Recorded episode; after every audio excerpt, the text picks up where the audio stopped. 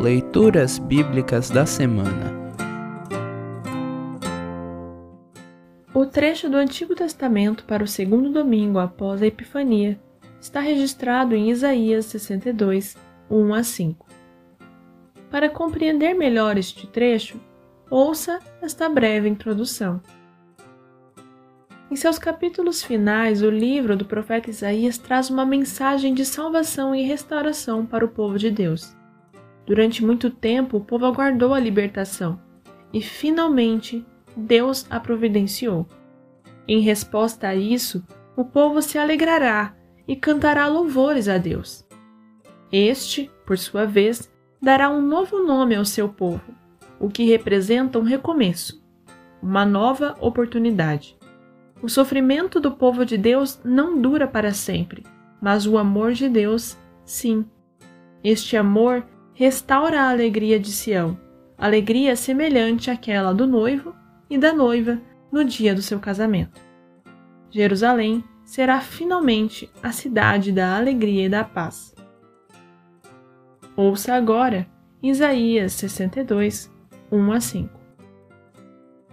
Isaías, capítulo 62, versículos 1 a 5.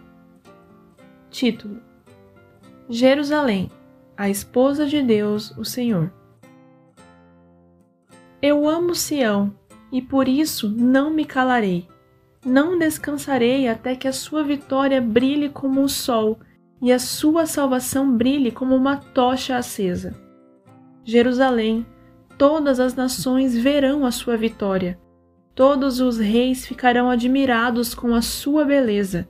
Você terá um novo nome, um nome que o Senhor lhe dará. Você será como uma bela coroa que pertence ao Senhor, seu Deus.